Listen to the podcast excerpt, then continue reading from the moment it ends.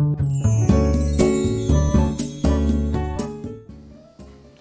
い、おはようございます。美容師をしています。カナダと申します。このチャンネルではスマート経営をすることで一人サロンでも利益を最大化することができた僕が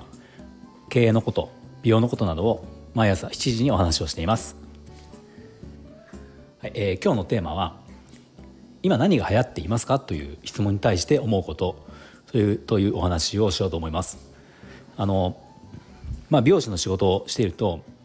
お客様からいろんな質問相談とかされるんですされるんですがあのまあたびたびある意外と多いご質問っていうのが今はどんな色が流行っているんですか？とか今どんな髪型が流行ってますか？と最近の流行りは何ですか？とか、まあ、こういう話ってやっぱりよく出るんですよ。で、まあ、最近僕はすごく、まあ、僕はっていうか美容師美容師さん結構皆さん思ってると思うんですけどあの思うのは最近の流行りってあまりないなって思うんですよ。うん、あの流行りがないというか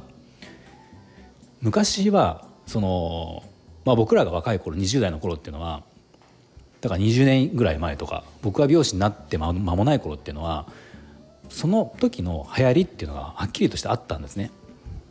まあ、僕らが若い時っていうか、まあ、それ以前はあったんですよ。あの例えばタレントさんの誰々の髪型が今は流行ってるとかウルフが流行ったらじゃあウルフもうウルフがもうみんなウルフを目指したりとか、うん、ロングが流行ったらロングショートが流行ったらショートボブが流行ったらボブとか、まあ、もちろん全員が全員するわけじゃないんだけど世の中のこう流れとして今はこれが流行ってるっていうのがもうはっきりとあったんですね。で最近はそれがなくなって、まあ、かなりこういろんな多様化というか価値観がいろんなものになっていた。でもこれは理由はやっぱはっきりしててその情報源だと思うんですよね。昔はその僕らが若い時っていうのは SNS がまだなかった時代なのであの情報源皆さんが髪型流行りの髪型とかそういうのを知る情報源っていうのは、まあ、雑誌かテレビだったんですよほとんどが。まあ、そうするとあの人気のドラマ人気のタレントさんとか雑誌も売れてるタレ、えー、雑誌その世代によって売れてる雑誌とかっていうのがもうはっきりとこうあったんですよね。だからそれをみな多くの人が見たりするので、まあ、そこでえー、流行ってるものそこで載っているものが世の中のは流行りっていうふうになってたからまああのそれが流行ってことねもうはっきりしてたんですね。まあだから僕らが若い頃で言うとあったのが、えーまあ、世代によって分かる方分かんない方いるけど藤原紀香のウルフセミロングみたいなウルフヘアが流行ったこともあったしあとは浜崎あゆみのショートヘアも流行ったし、まあ、もっと僕らよりもっと上の世代で言えばあのなんですか聖子ちゃんカットとかあの辺もきっとそうですよね。あのもう世の中をこう一世風靡するような髪型があったんですよね。でやっぱ今は結局その情報源が多様化していて YouTube、SNS、ね、こうもちろんタレントさんもそうだけどタレントさんだけではなくインフルエンサーとか YouTuber とかいろんな人のこう髪型を参考にする人が増えてきたのでそれぞれいろんな好きなところで情報を得るようになったんですよね。だからもうその自然と流行りっていうものが一本ではなくなったっていうのがあるんですよ。まあはっきりそれが間違いなく原因だと思うんですよ。で、まあ、だからお客様の今流行ってるのは何ですかっていう基本質問に対してはもう別に特にこれが流行ってるっていうのはなくて別に何をやっても間違いじゃないしあのねまあかなりこう多様化していますよっていう話はまあするんですよね。でまああのあと特に世代にもよると思うんですけどまあ流行りって全くないわけじゃなくて例えば若い世代でいうと少し前だったら韓国系ファッション、ね、韓国系韓国からこう入ってくるファッションとかがまあ流れとして流行っていたりもするしヘアカラーで言えばまあその延長でもあるけどハイトーンが流行ったりもしたわけじゃないですか。ブリーチのカラーが流行ったりしてまあこう昔だったらねブリーチして入れるような原色みたいな色は一部のビジュアル系みたいな人しかしなかったのが最近はその韓国系のファッションの流れもあって結構一般的なあの、まあ、ブリーチを使うってことも一般的になってきたしある程度大人の世代でも、まあ、のポイントでインナーカラーとかそういうものは結構取り入れる方も増えてきたし、まあ、そういう全体の流れっていうのはあるんだけど、まあ、でもこれっていうのはないですよね。で特にその若い子は、えっとね、年齢が上に行けば行くほどそのもうこれっていうものはななくなっていくというか弱、えーと、薄れていくんですよね。うん、だままだ、まあ、最近僕と20代のお客様とかあんまりいないのであのそああまりその辺をちょっとこう自分的にも情報収集ってはしてないからもしかしたらその20代の中で、ね、このこれっていうのがあるのかもしれないけどまあでも昔よりやっぱ少ないっていうか分散してると思うんですよ。でこれが30代40代50代とか上に行けば行くほどそのその部分のあの流行りの傾向っていうのは、まあ、全体の流れはあるにしてもこれっていうものはもうほぼないんですよね。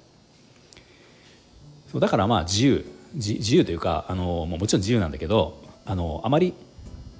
まあ、特に上の世代になればなるほど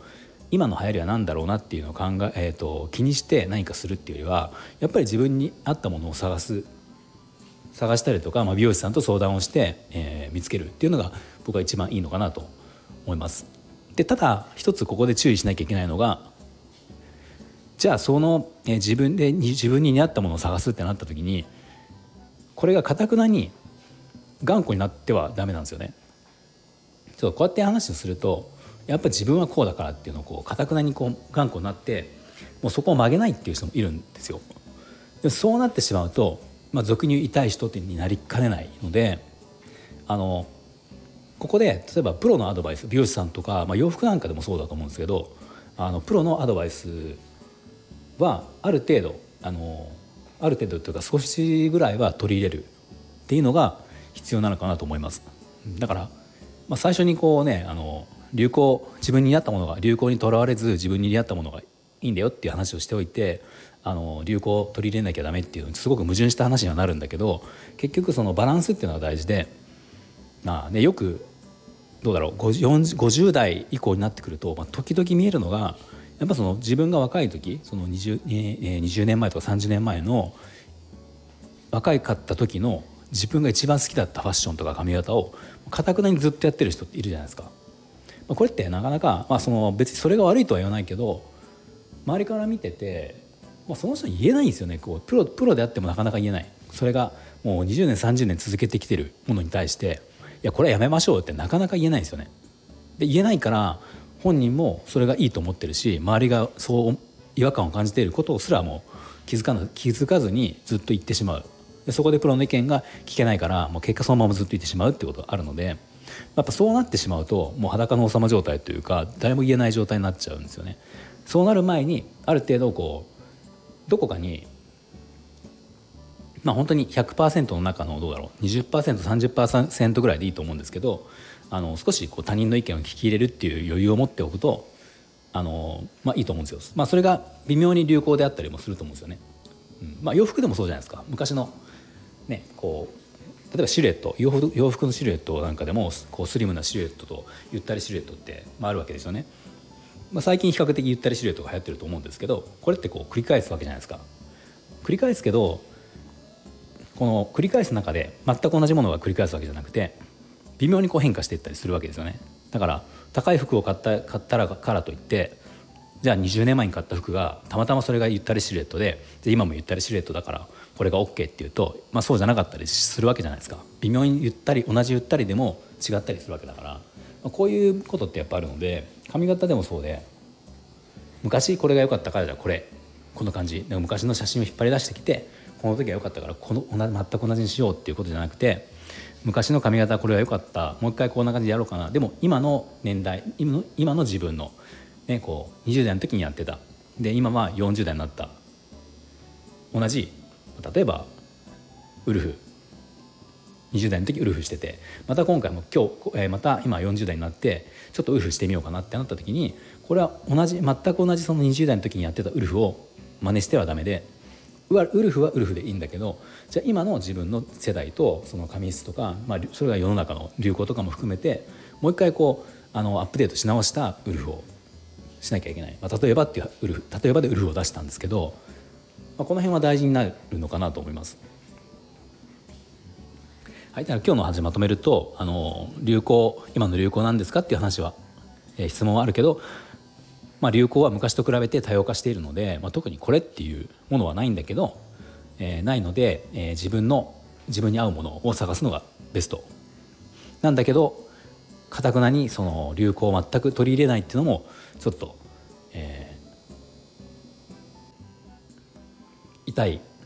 人になりかねないので、まあ20、20%30% ぐらいの割合でそのぐらいはえー、流行を取り入れる余裕を持っておきたいですよねっていう、まあ、そんなお話でした。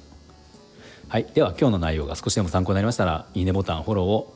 ぜひお願いします。